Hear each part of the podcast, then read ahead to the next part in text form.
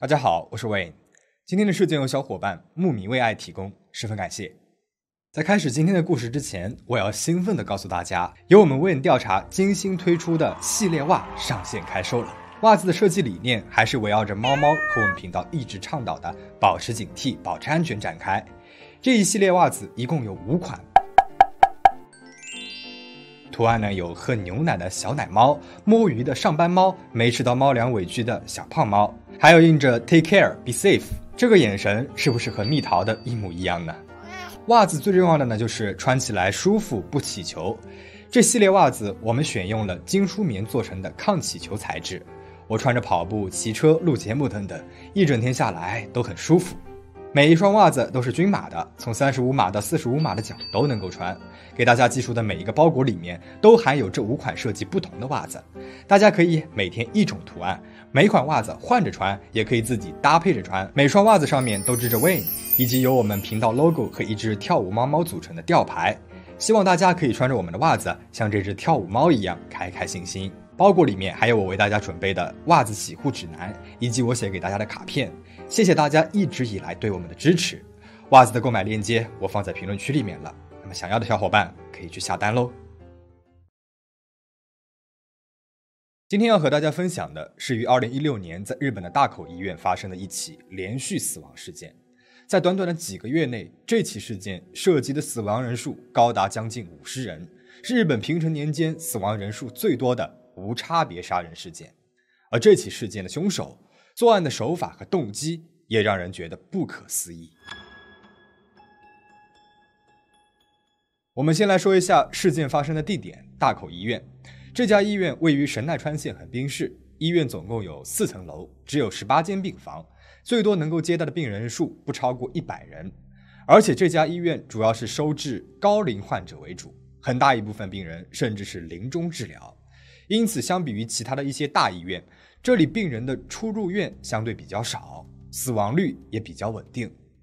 然而，二零一六年下半年对于大口医院的院长来说是一个十分不顺利的阶段，因为自从六七月份开始，医院里面的病人死亡率开始急速攀升，几乎每隔一两天就会有病人突然过世，有时一天之内会出现两到三个老人相继死亡的情况，最高的时候甚至出现过一天五名老人死亡的奇怪现象。这在之前呢是从来没有出现过的情况。虽然说病人都是以老人为主，出现死亡的情况呢会比较正常，但是突然上升的死亡率还是让住在医院里面的病人和家属十分的恐慌。有害怕的病人甚至说：“是不是这家医院被什么奇怪的东西给诅咒了？不然怎么解释突然攀升的死亡人数呢？”当然，这种怪力乱神的理由是不能够说服日本卫生机关的官员和媒体的。倍感压力的医院院长便开始了对医院内部的调查。一开始，院长认为是不是因为有什么不可知的病毒或者是细菌感染，导致抵抗力比较弱的老人们中招了，于是，在医院内部加大了消杀和检查工作。但是，一系列的消杀措施实施下来，情况并没有什么好转，死亡率仍然是居高不下。因此，院内呢也开始出现了各种流言。院方在调查过程当中和几位病人家属聊天，了解到，相比于其他楼层的病人，医院四楼的死亡患者尤其的多，而且经常是两三个病人前后死亡。家属神秘兮兮地说：“是不是四楼有什么邪灵？”这让在四楼接受治疗的病人和家属啊都很害怕。为了搞清楚真相，院长将七月到九月上旬死亡患者的名单和资料都汇总了出来。通过详细的对比和调查，发现确实如家属们所说的，四楼患者的死亡率要比其他楼层的都要高，频频出现短时间内多名病人过世的情况。媒体对这种短时间死亡率急速上升的情况呢，也非常的好奇，纷纷来到了医院对工作人员进行采访。采访当中，医院的员工说，这种情况有点出乎意料，但是也不是不能理解，毕竟医院以老年人治疗为主。也许是最近这段时间呢，收治的病人啊年纪都比较大，重症病患比较多，所以死亡率就比以前高了。社会各界和院方也许有点反应过度了。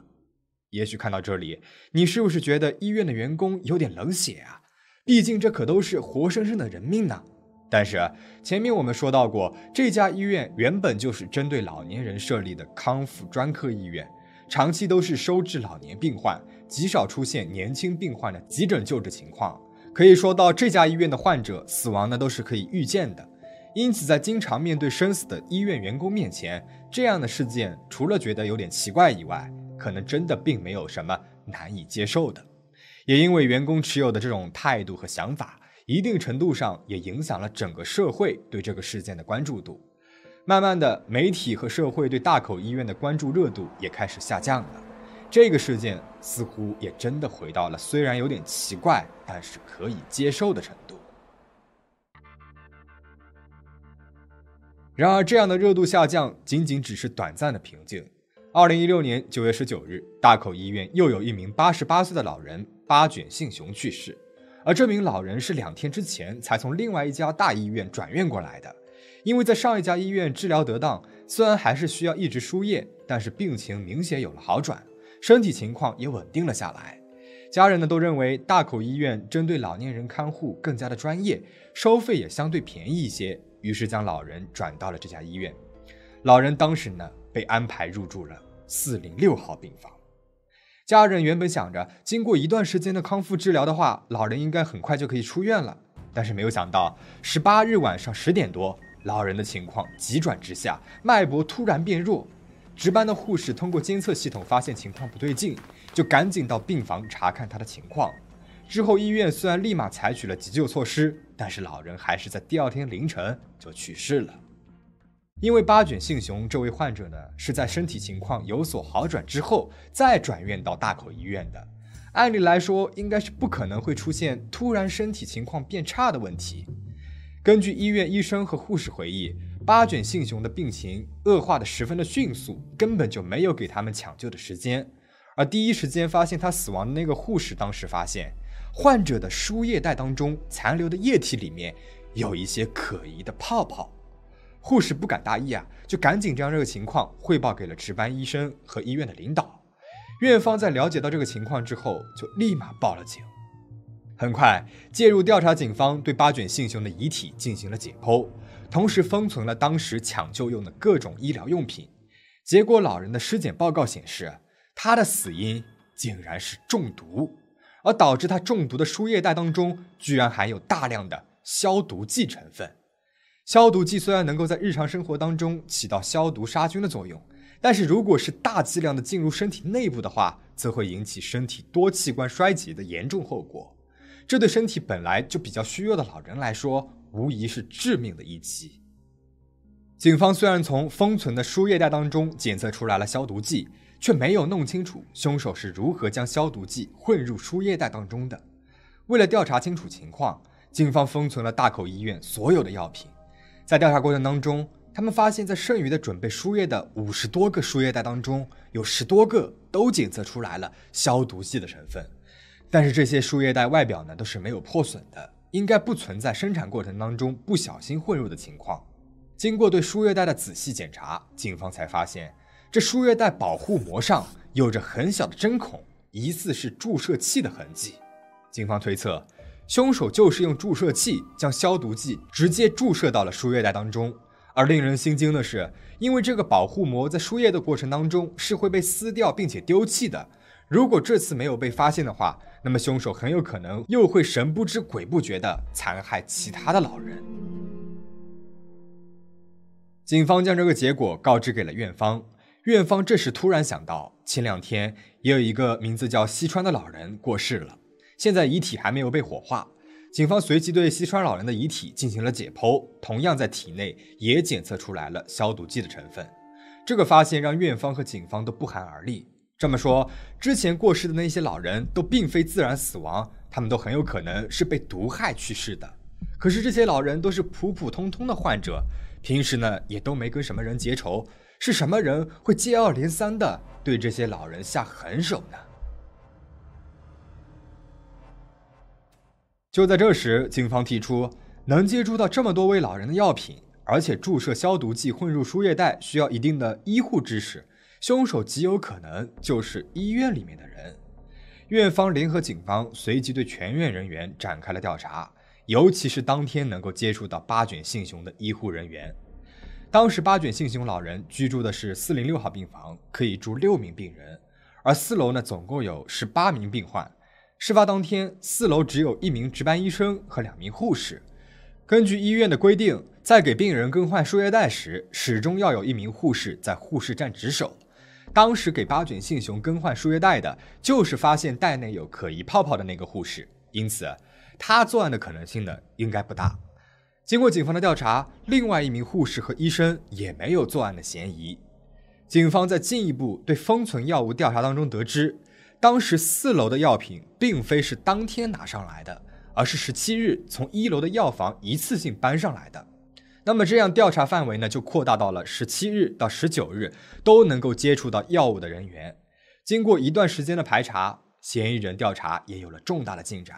警方在院内的一件护士服口袋内检测出来了消毒剂的成分，而这件衣服的主人正是之前接受过媒体采访。说是这件事情很正常的那位护士九保木爱公。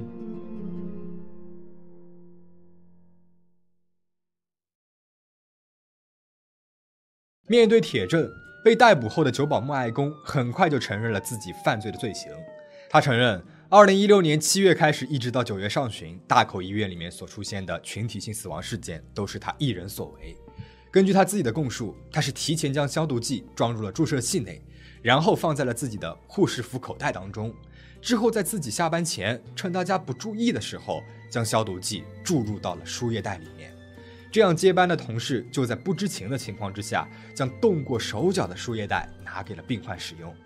而老年病患在使用了这些有毒的药物之后，即使死亡，也不是在他值班的那个时间段里面，自己呢就可以完美的避开老人的死亡责任了。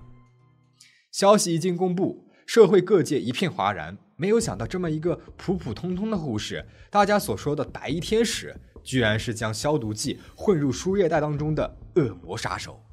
更加令人无法接受的是，他这样无差别的大量杀人的动机，并非大家所猜测的报复同事或者是报复社会。久保木爱公三十一岁，是日本社会当中普通的不能够再普通的一名女性了。家里面除了父母，还有一个弟弟。根据家人和朋友对她的回忆，她在读书时期就是一个很内向的人，不主动的回答问题，也很少和家人朋友有过什么抱怨。看上去呢，就是一个普通的大众的女孩子。高中毕业之后，久保木爱公呢就做了护士。她并不是一开始就是在大口医院里面工作的，而是在另外一家更大、更加综合性的医院里面工作。但是因为在那家医院会被调到急诊部门，感觉到很麻烦的久保木爱公就于二零一五年选择转到了大口医院。他在大口医院里面呢也没有什么突出的表现，因为医院基本上都是一些老年患者，主要呢是康复的工作，所以久保木爱公平时呢也没有对工作表现出不满。在同事的眼里面。这个护士啊，就是一个普通的还不错的人，但是谁都没有想到，就是这样一个看着无害的人，做出了如此伤天害理的事情。在警方询问他作案动机时，他所说出的动机简直是匪夷所思，概括起来就是三个字：嫌麻烦。他觉得，如果在自己值班的时候老人过世的话，需要和病人家属解释很多。这个过程太麻烦了，所以选择对药物做手脚，让老人在别的同事值班的时候死去。久保木爱公说出这个理由的时候，相当的平静，没有任何后悔愧疚的情绪。杀害了四十多名老人，居然是因为怕麻烦。当大众知道久保木爱公的杀人理由时，日本社会一片哗然。对日本有过了解的朋友可能知道。日本人私底下呢，其实是特别怕给别人添麻烦，同时也怕别人给自己添麻烦的。而现在，这位久保木爱公居然是因为怕麻烦而去杀人，简直是让人不可思议。当然，怕麻烦呢，只是他掩饰自己极端自私一面的说辞。正如有的网友所说，如果仅仅是因为怕麻烦而去杀人，这样的行为可以说是将性格当中极其自私的一面淋漓尽致地展现出来了。虽然久保木爱公在二零一六年就被逮捕了，但是日本司法程序极其的耗费时间，很多受害者的家属都已经到达了八十甚至是九十岁以上的高龄。一些家属表示啊，现在才走到初审阶段，虽然审判的结果肯定是死刑，但是离正式审判可能还需要三年的时间，自己也有可能等不到这个恶魔伏法的那一天了。那么故事到这边呢就讲完了，你对这起事件有什么看法呢？欢迎在评论区留言讨论。最后，请大家保持警惕，保持安全。我们下期再见。